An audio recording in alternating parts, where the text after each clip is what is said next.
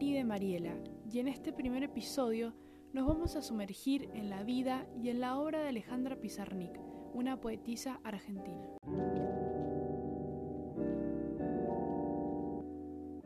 Para empezar voy a hablar un poco de la biografía de Alejandra. Ella nació en Buenos Aires el 29 de abril del 1936. Estudió Filosofía y Letras en la Universidad de Buenos Aires y también pintura con Juan Planas. Entre 1960 y el 1964, Alejandra vivió en París donde trabajó para la revista Cuadernos y algunas editoriales francesas. También publicó poemas y algunas críticas en diarios. Ella siempre fue muy motivada por la literatura, pero también le interesaba el psicoanálisis. En su niñez estuvo llena de inseguridades, la cual fue muy difícil para ella transitarla, como también su adolescencia, ya que tenía muchos complejos, baja autoestima y cargaba con la comparación de su hermana de parte de su madre. Todas esas situaciones despertaron en Alejandra su necesidad de escribir. Sintió que esa era su única vía de salvación en un mundo del cual ella no se sentía parte. Pero Alejandra, como no estaba de acuerdo con lo que la sociedad consideraba correcto, por eso desató su rebeldía. Criticaba las etiquetas, lo convencional y la obligación de formar parte de un estereotipo social. En septiembre del año 1972 fue internada en un psiquiátrico debido a una intensa depresión, y ese mismo año se suicidó de alguna forma encontrando su liberación. Ella tenía 36 años. Sus obras poéticas más importantes y reconocidas son Los trabajos y las noches, Extracción de la piedra de locura, El infierno musical y La condesa sangrienta. Su poesía es destacada por expresar de una manera hermosa temas como su obsesión por la muerte, la soledad, los silencios y su infancia.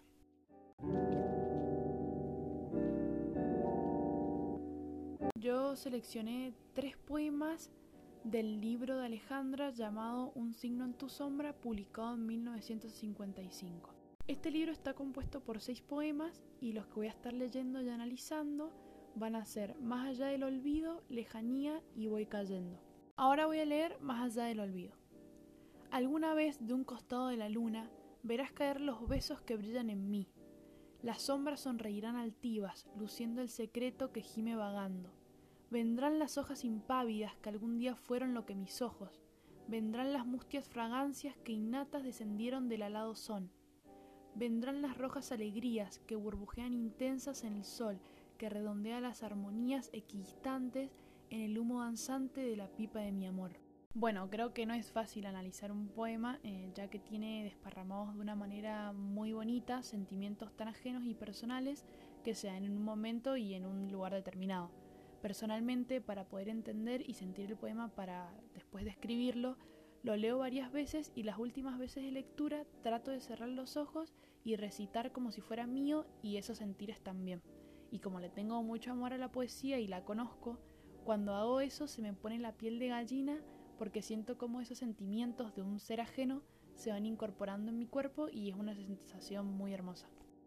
Este poema, y como los otros dos que voy a leer, hablan sobre el bello sentimiento del amor, que como sabemos cada ser lo vive y lo siente de miles de maneras tan diferentes y por eso está muy bueno leer en la poesía, que es uno de los artes en donde generalmente se habla de él, la forma de expresarlo e imaginarlo que tiene un ser.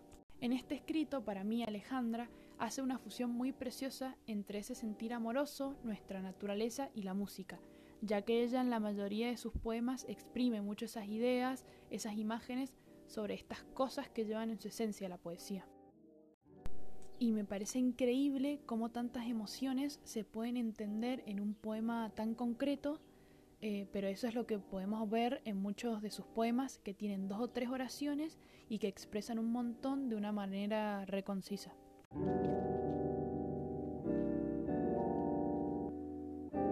Ahora voy a leer el segundo poema que se llama Lejanía. Mi ser henchido de barcos blancos, mi ser reventado sentires, toda yo bajo las reminiscencias de tus ojos, quiero destruir la picazón de tus pestañas, quiero rehuir la inquietud de tus labios.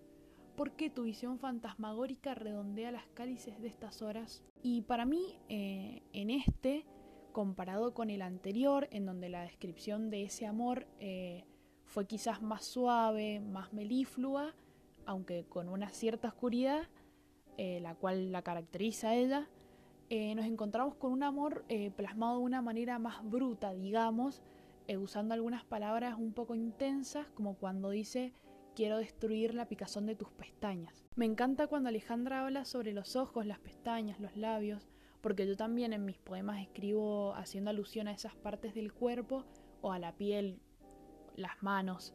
Me gusta mucho usarlos porque creo que cuando estás leyendo, de alguna manera, volvés un poco tangible esas palabras y el poema. Me parece realmente increíble cómo se desplazaba escribiendo, la forma que tuvo de hablar en un montón de sus poemas del amor y cómo describe esos momentos y todo eso que le pasaba en su interior. Realmente no sé a qué ser está dirigido este texto, así que la interpretación que le podemos dar puede ser referido a cualquier tipo de amor que ella habrá sentido y el tipo de amor que nos hace sentir. Les voy a leer el último poema que se llama Voy cayendo. Primera parte. El vino es como un llanto desolado que humedece mi juventud frente a tus besos que otra deglute. El vino es el elixir que pulveriza los pestilentes deseos de mi cuerpo, que aletea gimiendo frente a tu efigie de sombra modorrada. Segunda parte. El vino se aclara, mezcló a mis lágrimas tan mudas. Tu rostro de gitano enharinado aparece en cada burbuja. Mi garganta es un archipiélago maldito, mi sien la tapa de un pozo inmundo. Desearte, amor, y enfrentar tu altura con cursis angustia. Está dividido en dos partes, como habrán escuchado. En este poema está escribiendo al amor en forma de desamor. Y me parece muy bello que use el vino para vincular eh, su angustia y su tristeza. Dentro de, de este libro, que se llama Un signo en tu sombra, este poema es uno de los que más me gusta porque siento que usa las palabras justas que se amalgaman a esa tristeza profunda, a esa oscuridad en su pecho, a ese profundo desamor, digamos y bueno, me declaro muy fan de sus manifiestos relacionados al amor y al desamor porque son muy concretos y como ya dije, usa esas expresiones y relaciones tan justas que te llenan y no esperas más nada de ese poema. Hay una frase que me gusta mucho que dice, el vino es como un llanto desolado. Me parece muy hermosa poéticamente y me pasa que cuando, cuando la leo, eh, como que me sitúo eh, en un lugar y en un momento y me parece increíble que, que se pueda generar eso. Para terminar este capítulo voy a leer un poema que escribí dedicado a Alejandra Pizarnik. Se llama Te vi. Y te vi, te vi abrazando a tu alma usufructa, y te vi, te vi acariciando el viento que te cubría, y te vi, te vi en esos lugares escondidos de mi sien, y te vi, me vi y nos vi. Y cuando tengan algún tiempito en su vida, escriban todo eso que tienen en su interior que seguro sale algo hermoso. Nos vemos con más poesía en el próximo episodio.